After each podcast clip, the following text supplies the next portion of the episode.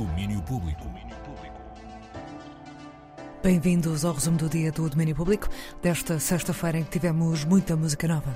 A começar por Felipe Sambado, novo single do disco que sai em setembro, a canção chama-se Talha Dourada. A criação da Talha Dourada e uh, o seu processo de, de produção uh, tem um princípio bastante rococó.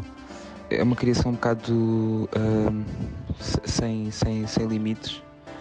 Fomos até até onde achámos que até onde achámos que podíamos ir e depois continuámos para além disso a, a, exagerar a criar em tudo e acho que a razão pela qual a música acaba por ser um, o single é também pelo, pelo impacto que tem em termos radiofónicos, ao contrário se calhar da Má Olhado, que seria uma, que é uma música que se propõe a um contágio de, de, de internet, uma comunicação diferente. Eu acho que é um bocado a escolha single 0 e single, single 1 é, é um conceito uh, um bocado moderno de clickbait.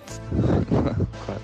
Talha Dourada, canção do próximo disco da Filipe Zambado, 3 anos de Escorpião em Touro. Álbum com edição prevista para setembro.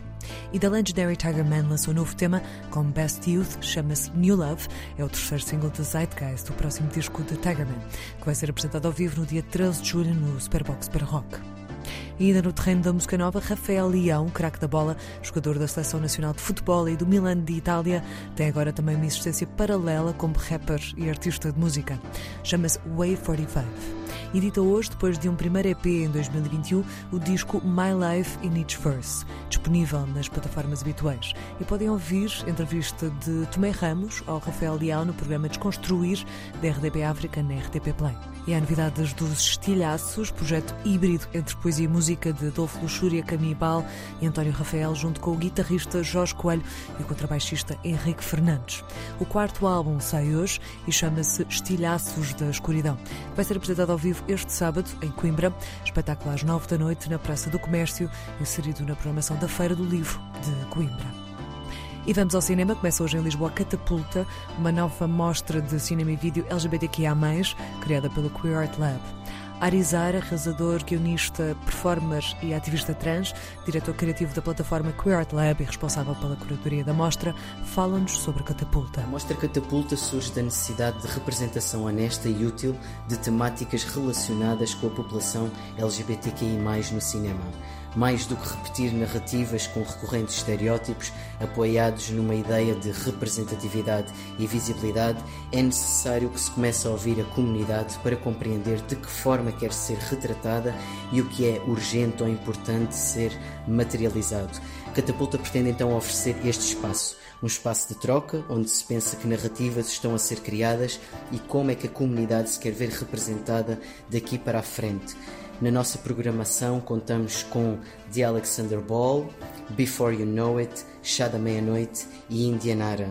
Após cada filme existirão conversas que são o foco principal desta mostra de cinema, para a qual convidamos todas as pessoas dia 30 de junho e 1 de julho no Cinema Fernando Lopes. Primeira edição da Mostra Catapulta a partir de hoje e até domingo no Cinema Fernando Lopes.